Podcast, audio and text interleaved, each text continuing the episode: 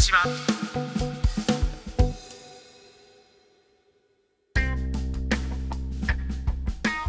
今回も国際文化アナリストの目崎正明さんが須賀川市寿司グリル東おかみの東美幸さんにお話を伺っています。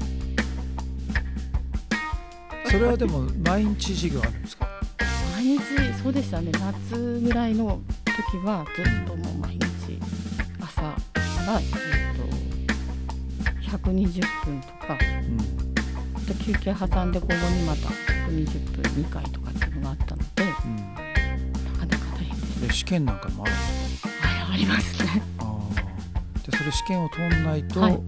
まあ、単位が取れない、そうですね。あと何何回出席したかとかうん。あとちゃんと課題のものを提出しなきゃいけないっていうのがあったので。うん。大変でした。試験はオンラインでできる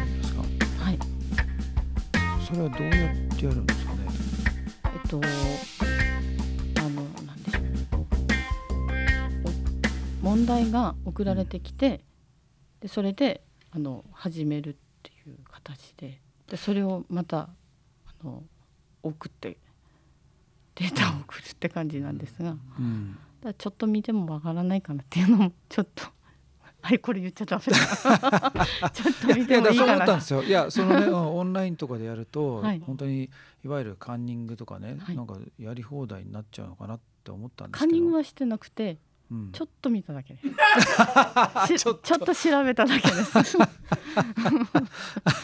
あなるほどね、はい。カンニングじゃないですよね。カンニングじゃないんです。ちょっと見るのとカンニングやっぱ違いますよね。ちょっちょちょっとだけだとちょよねっとだけ違う。あーちょっとってどのぐらいなんですか？二三ミリ程度だと思います。23ミリですか、はいミリってどういう意味なんですか？自分基準の二三ミリなんでこれはオッケーだなっていう。ああなるほどねはい。そう自己判断です。それはそれは東さんの基準ですよね、はい。だからダメですよね。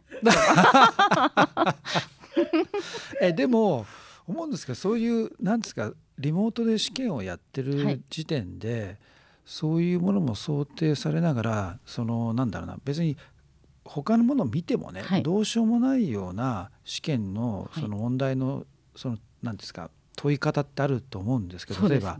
論文みたいなはいのを書くとかだと別にそうやってね他見てもしょうがないじゃないですか。だからよくはい大学なんかで例えば本とかも持ち込みありだと。はい。で何見てもいいけどでもこれをちゃんと書きなさいっていうね、そういう試験だってことなんですかね。えっとその科目ごとにやるのは、まあリモートなので調べても仕方ないっていうのはあちら側もうん。想定してると思うんですけど、うん。やっぱあのなんでしょうちょっと小論文みたいなやつもあったので、それは何見てもどうしようもないのでうん。それはしっかり書きました。あそうですか、はい。それはちょびっと見たとかそういうのない何も見ず。何も見ずに、はい。目つぶって書きました。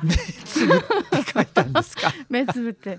第三の目を開き書きまして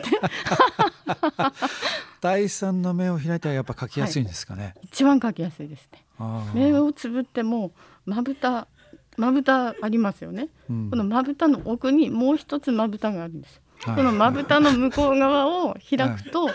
第三の目が開くので、うん。それでか書いたらうん。ささっと書けたのでありがたいなと。この続きはまた来週です